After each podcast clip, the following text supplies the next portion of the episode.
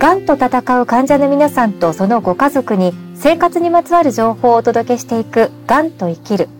お話を伺うのは国立がん研究センター東病院がん相談支援センターの坂本鳩恵さんです。よろしくお願いします。よろしくお願いします。坂本鳩恵です。ご案内は私小賀良子です。今回のテーマは介護保険サービスのいろは介護保険や在宅医療にはこれまでもいろいろな、ね、角度からこの番組でも取り上げてきましたが、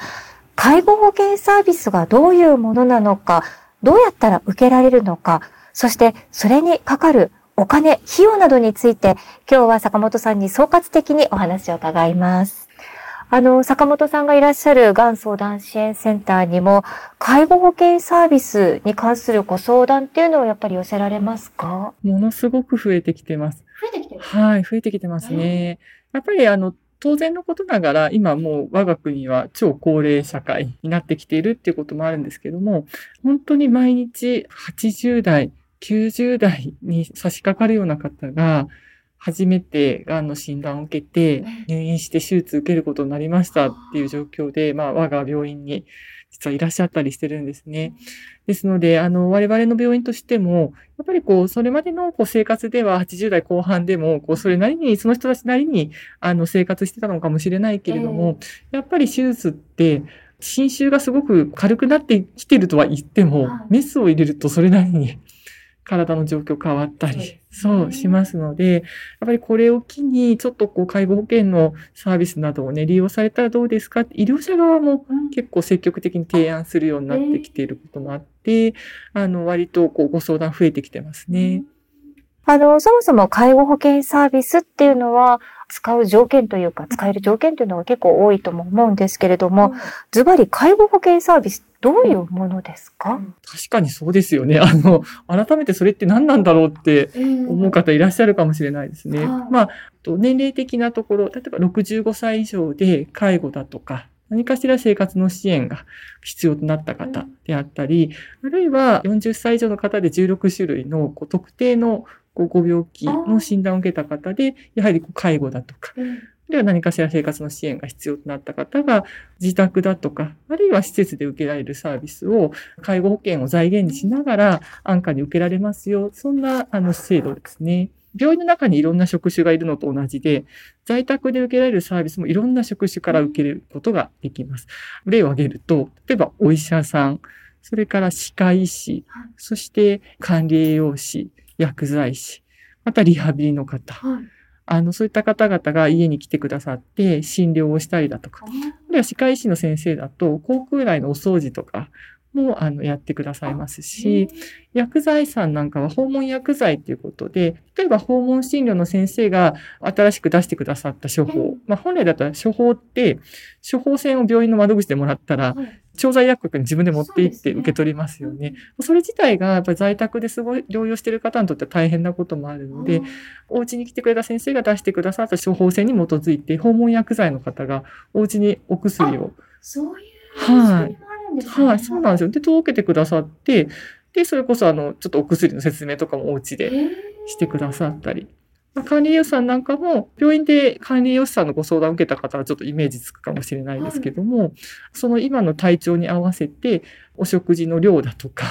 調理の仕方だとか、そのあたりの助言をお家でしてくださったり。お家に来てくださって。そう、そうなんですよ。すね、はい。そういうサービス、人がそうやって来て、ご支援をしてくださるっていうサービスと、その他にも、介護保険で当然、こう、例えばご病気、脳梗塞だとか、あるいは癌だとかで、体の動き自体に少し制限が出ることがあった場合に、お着替えをしたりだとか、あるいは入浴をするのに、人の手があった方がいいっていうことが起きたりしますよね。あるいはお一人暮らしの方で、身の回りのことは何とかできるんだけども、お掃除をしたりとかっていうのがちょっと大変っていうことがあったりするので、そういった場合に訪問介護っていう形で、ヘルパーさんがお家に来てくれて、体のことのケアも、例えば入浴の介助をしてくださるだとか、その他にはお家のお掃除とか、家事を手伝ってくださるっていうサービスもあります。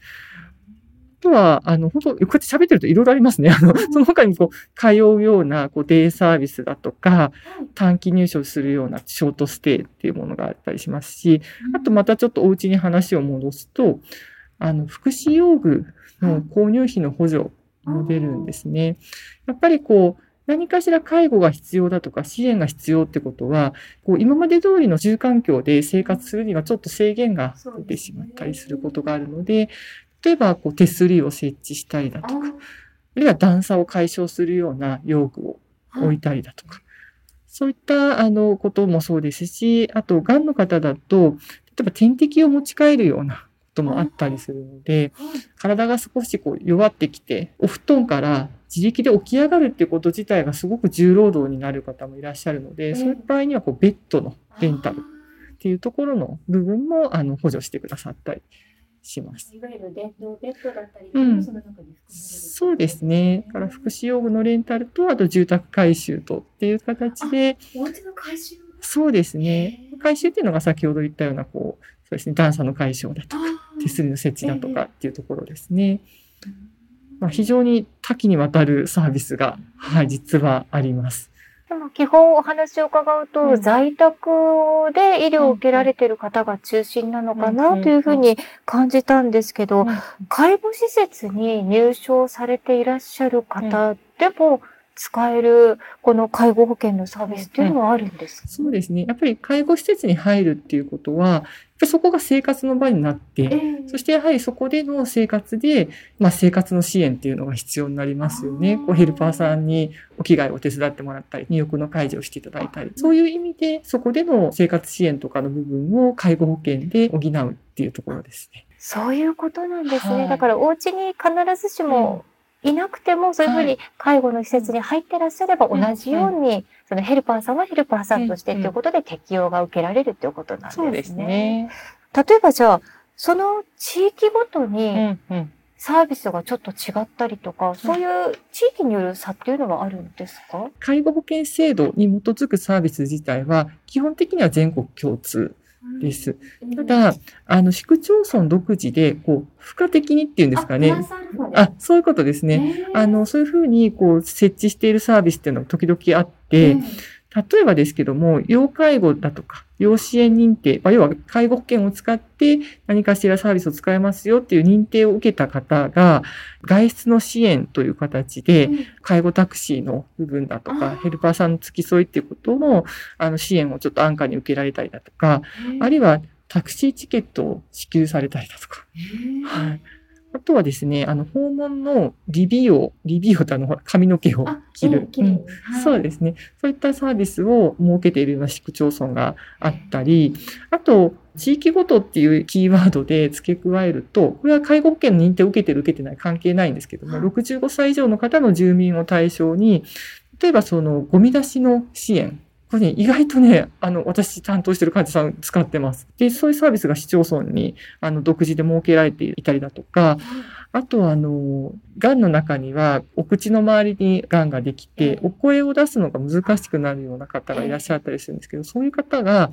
声を出すことは難しくても、体全体としては自立した生活を送れるので、お家に帰ったりしますよね。でもその方が、例えばですよ、まあ今熱中症がもうすごいね、あの大変な時期ですけども、ある日、気持ちが悪くなっちゃって、ちょっと脱水っぽくなっちゃったけど、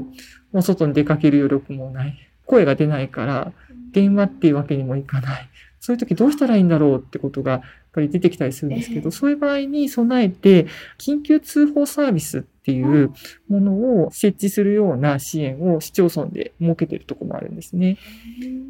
まあ、これはまあ、細かいこと言うと結構長くなるのであれですけど、まあ、要は、そのサービスを契約することで、ボタンを押すと、その警備会社のようなところに連絡が行って家に来るとか、あるいはボタンを押して、その警備会社に連絡が行ったところで、そこからあらかじめ登録しているご家族とか、あるいは近所の方に連絡が行って、ちょっと様子を見に行ってあげてくださいっていうふうになるような、そんなシステムですね。そうなんですね。じゃあ、はい、自分の自治体がそういうふうに介護保険サービス、うん、独自のものをしてるのかどうなのかっていうのは、どうやったら、どこに問い合わせしたらわかるものなんですか、うん。うん、一番身近なところとしては、地域包括支援センターっていうところが、実はもうすべての市町村の、まあ、小学校の学区ごとの単位で置かれているので、はい、そこに聞きに行くと、こういった地域のあのサービスのことをきちんと全体を把握されているので、適切な場所につないでくださると思います。その地域包括支援センターがどこにあるのっていう話になってくると思うので、その場合には市役所の高齢者福祉課だとか、とにかく介護保険を管轄している課にちょっと電話つないでくださいっていう形で、あの、ご連絡をしていただいて、自分が一番身近な地域包括支援センターってどこですかって聞いていただくと、いいと思います。そうなんですね、うん、本当にこれ知ってると知らないとではね、大きな差がね、うん、出てきますね。そうですね。で、ちょっとこれ余計なことかもしれないんですけど、うん、よくあの、高齢の方が市区町村に連絡をすればいいとは分かってるけども、サービスを使うために、聞きに出かけていくこと自体が、ちょっともう余力がなくってっていうことがあるんですね。えー、でもあの地域包括の方だとご連絡をしたらちょっとこう時間で約束してお家に来てくださって、はい。あの、そのあたり、いろいろお話、相談乗ってくれますので、そのこともぜひ知っておいていただきたいですね。そうですね。どうしても体調が悪かったり、ご家族の介護されてらっしゃると、もう、プラスアルファのことができなくなってしまいますからね。そうですよね。うん。そこを本当に上手にね、活用していただければと思います。うんあの、そして坂本さん、一番肝心のこういったサービス受けるためには、先ほどから少しその条件っていうお話が出てますが、あれですよね、要介護認定とかその認定も必要になってくるんですよね。うん、そうですね、うん。40歳からずっと介護保険料を納めているんですが、使うっていう時の確かに使いますっていう手続きがもう一段階必要になるんですね。えー、じゃあどこでやるのかってなった時に、まあ、先ほど申し上げたような市役所の、えっと、介護保険の係か、もしくは、えっと、地域包括支援センターで、うん、あの、手続きが可能です。本当にこう、A4 に1枚のあの申請用紙に住所とか名前とか、あとあの、かかりつけの主治医の先生の連絡、病院名など書いて提出するっていうのがまず一歩ですね。そうなんですね。はい。でも結構時間がこれかかったり、実際するんじゃないですか。ね、あの、確かに一般的には大体申請をしてから介護認定が下りるまで、決定するまで大体1ヶ月ぐらいは。そんなにかかるんですね。かかります。ただ、例えばですよ、あの、癌の方だったりすると、ご病気のその進行の度合いによっては、1ヶ月も待ってられないっていうことがあるので、まあ、もちろんその制度上もそのあたりはちゃんとあの配慮はしてくださってて、基本的に申請をしてから申請日に遡ってサービスは受けられるんですよ。そうなんですね。はい流れ的なことを申し上げると、その介護保険申請をすると、次の段階として、主治医の意見書の作成っていうところが、はい、市役所から主治医の先生に、主治医の診断書をくださいっていう形で依頼が行くっていうのが。それは自分でしなくていいんですね。はい、そうですね。直接行きます。えー、これが一つ。で、患者さんの方には、えっと、市役所の方から介護保険の認定調査っていう形で、うん、市の方が、調査員さんが患者さんの元に来てですね、ちょっと3、40分かけて聞き取りをします。えー、60個ぐらい、それこそ普段買い物はどうしてますか？とか、金銭管理どうしてますか？とか、あと認知機能のこととかもちょっと確認があるので、そうなんですはい、今日の日付はいつですか？とか、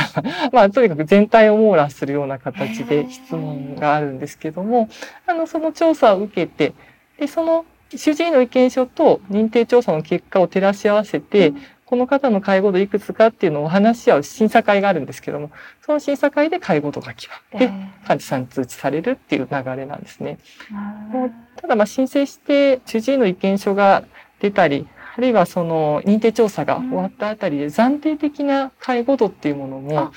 少し見えてきてたりするので、我々病院のソーシャルワーカーだとか、あとはその担当してくださるケアマネージャーさん、介護保険の担当のケアマネージャーさんという方とかと市役所の方でちょっと連携をとって、ちょっとまだ最終的な介護度は決まってないけども、暫定の認定がこの介護度なんだったら、まずは暫定的にこのサービスをちょっと入れていきましょうっていう感じで、ちょっとこう手配はさせていただいてますね。そういう仕組みになってるんですね。そうですね。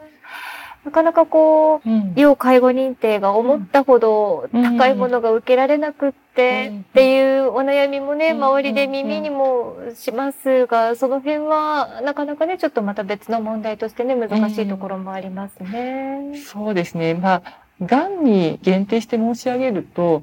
やはりこう介護保険って、まあ、癌だけのためのサービスではないので、えー、そうですね、認定を受けるにあたっては認知機能の状況だとか、体のその動きそのもののことだとかっていうことを総合的に判断するとなると、癌の方の場合、一定の方を除いては、癌の病状的には厳しいんだけれども、えー、体の動き自体はそれほど制限がないっていう方も多くて、介護度があの思うように重く出なくてっていうことがあります。ただ、その、そこら辺は、ちょっと病院との連携も非常に重要で、がんの病態ってやっぱりこう、申請をした時期には体の動きが自立してるんだけども、やっぱり急速に体調って変わることがあったりするので、そのあたりの予測的なところも含めて主治医がしっかり診断書に書くとか、そのあたりも病院としてもちょっとできるだけね、あの、協力をしていったりするので、思ったよりも認定が軽くて、例えば、ベッドを借りたいっていう時に、本来だったら電動ベッドを借りるのは、要介護2よりも重い方、重い認定が出た方が対象になるんですけども、ちょっと特例があって、がんのようにちょっと急速に病態が変わる可能性があるっていう追加のあの一筆の診断書を先生が書くことで、要支援1、要支援2、要介護1でもベッドを借りることができたりもしますので、そうですか、うん、そのあたりこう、あ、もう要支援1だから、もううちはベッド無理なんだとか、諦める前に、まずは相談していただくといいかなと思います。このあたりも本当に知らないとね、うん、なかなか活用できないですし、すね、大変な中で、じゃあどうやってこれを学ぶんだっていうところまであるのでね。そうですね。やっぱりそういう意味では、がん相談支援センターに一度ちょっと状況、うん、今こういう状況でこんなことに困っててっていうのを、一度ね、相談していただくと、うん、坂本さんのような専門の相談員の方が、まあ、洗い出して、今使えるものっていうのも教えてくださいますね。あそうですね。坂本さん、ちなみにその、費用っていうのが、はどれぐらいかかるのかとか、うん、ちょっとなかなかピンとこないのが私の実情なんですけど、うんうん、これどうなんですか？そうですね。あの、サービスによって、もう本当にかかる費用って違うんですけども、例えばですね、一例を挙げると、がん患者さんの場合、よく訪問看護さんって結構一番利用頻度が高いんですが、えー、ただ訪問看護さんだと30分以上60分未満ぐらいでこう利用したとして、うん、1回の費用が10割で約8500円。これが介護保険の自己負担が1割の方だと、まあ、850円ぐらいになりますよね。で、まあ3割負担の方だと、だいたい2500円ぐらいと思っていただくといいかなと思う。で、まあ結局その介護保険って介護度の認定を受けると、要支援1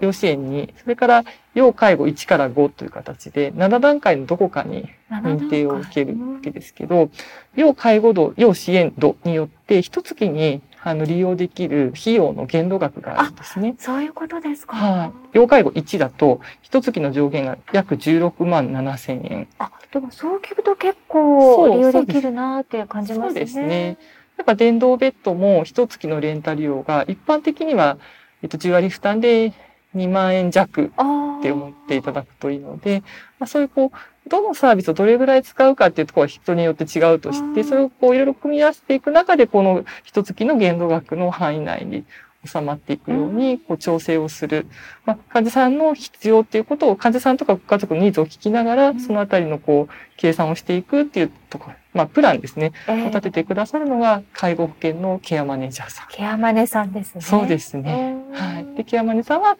今言ったように、患者さんご家族のお話も伺いつつ、ご病気の状況もしっかり把握していく必要があるので、病院とも連携を取ってくださる大事な存在です。で、あの、ちょっと最後に補足ですけども、先ほど介護保険ってこう40歳以上の方も使えるんですよっていうお話をしましたが、40歳以上の方で使える場合の16種類の特定の疾病の診断、がん末期っていう表現になってるんですね。でやっぱり確かに病態的にそうかもしれないけれども、自ら介護保険の申請書に、がんの終末期ですって書くこと自体が、やっぱりもう気持ちが辛くて、えーはい。本当に申請に至らない、申請をこう足踏みしてしまうっていうことが、あの、長い間、本当に患者さんやご家族にとって課題になっていました。で、国の方にそのあたりの配慮をっていうことをずっと患者会の方々も申し出てくださっていて、えー、あの少し前になりますが、平成30年に厚生労働省からこれに関する通知が出て、もちろんその、癌の末期、いわゆるこう、一般的に医師が、えっと、医学的な知見に基づいて、回復の見込みがない状態に至ったと判断したものって、その医師による見立てそのものは変更はないんですけれども、うん、患者さんやご家族自身が介護保険の申請をする際に、癌の終末期だとか末期っていうふうに申請書に書く必要はなくなったので、単にこう、癌ということで、病名を書くことで、あの、申請受け付けてもらえるようになってますので、まあ、ぜひ、あの、まだご存知ない方がいらっしゃったら、あの、知っておいていただきたいなと思います。そうですね。本当にその気持ちの負担、お体の負担だけではなくって、生活の負担を少しね、軽くすることもできるこの介護保険サービス、ぜひね、上手に使ってね、いただければと思います。はい。さて、次回は治療を終えて4年、とにかく食べられなくなりましたというお悩みにお答えいただきます。坂本さん、次回もよろしくお願いします。よろしくお願いします。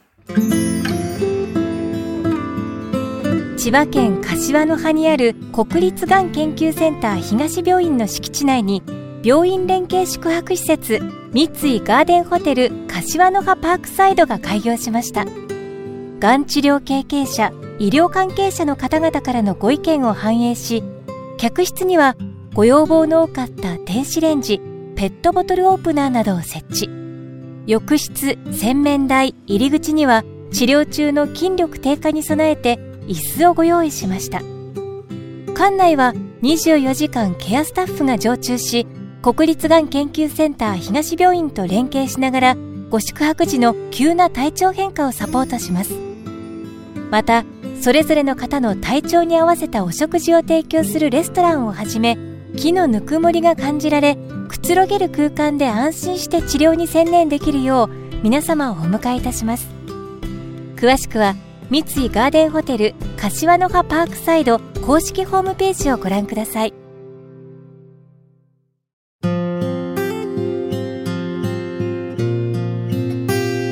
がんと戦う患者の皆さんとそのご家族のために生活にまつわる情報をお届けしていくがんと生きる。がん患者さんにね、向けたいろいろなサービス存在しているのに、それを知らないまま時間だけが過ぎてしまうこともあるのではないかと思います。がん相談支援センターなど、しっかりと頼ってうまく生活のサポートを受けてくださいね。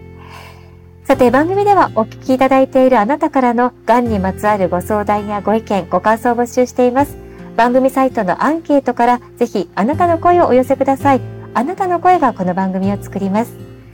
またこの番組は Twitter アカウント、公式 LINE アカウント、Instagram、YouTube でも情報を発信しています。ぜひ番組サイトから登録してください。